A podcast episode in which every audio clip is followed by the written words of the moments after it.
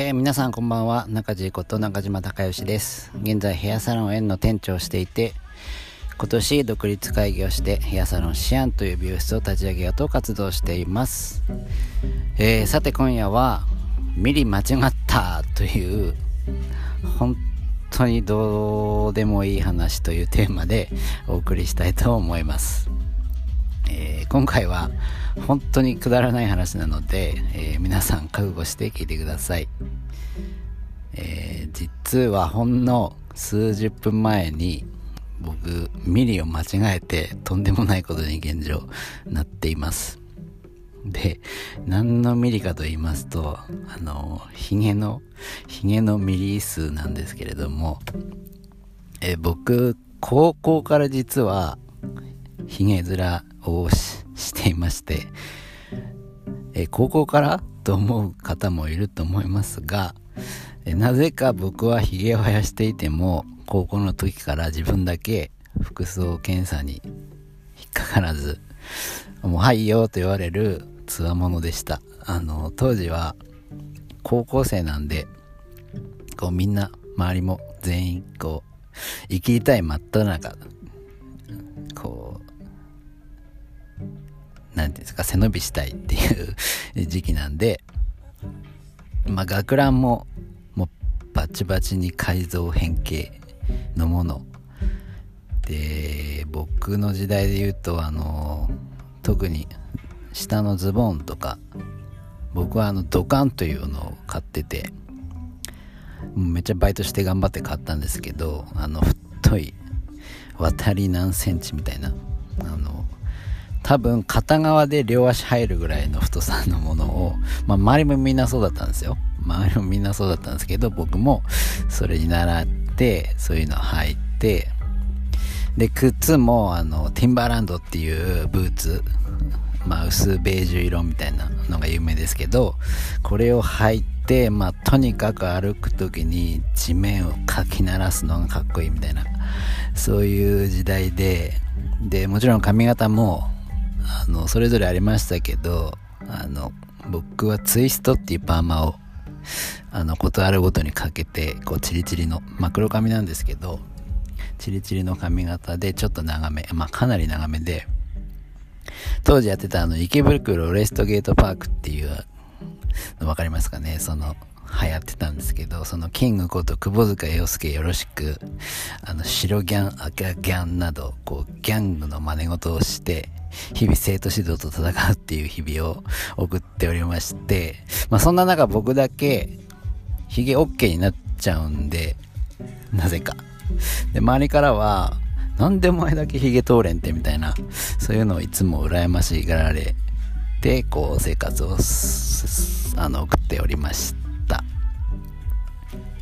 で、これなぜ僕だけヒゲが OK だったのか未だにちょっとわかりませんが、おそらく僕はヒゲが当時から恐ろしく似合っていたか、こう、顔に馴染んでいったのだと思いますが、真相はその、生徒指導の当時、長のヒゲの宮川っていうこう意味を持つッチリヒゲ面のこう怖い。科学の先生がいたんですけど、もしかしたら僕のヒゲが、こう、リンクっていうか、あの、同じ人類みたいな感じで思われて、宮川には、宮川先生には愛着があったのかもしれませんが、まあそんなことはどうでもよくて、それぐらい16歳ぐらいから、こう、髭を、まあ僕は蓄え続けているんですけれども、これまあ当然ほっといたら、長くなりすぎるのでたまにこうバリカンで整えるんです。でちなみにあのなぜ反らないのかというと僕実は猛烈に敏感肌なのかひげを剃るとこうどんな肌に優しい反り方みたいなのを検索してやってみてもあの次の日にはアホほど腫れ上がってしまうんですよ。で、ほんとうさぎみたいな口元になっちゃうので、これ冗談じゃなくて、本当にうさちゃんみたいになるのって、昔からちょっとヒゲは剃れないんですよね。で、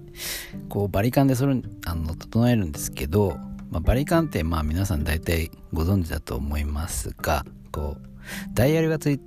てたりするんですよねこう調整ダイヤルみたいなでこうカチカチって回していくとまあ何ミリ何ミリ何ミリってこう長さを調節できるもので。でまあお店のまあバリカン、まあ、プロ用のというかまあそれが早く終わるんでいつもそれでやってるんですけど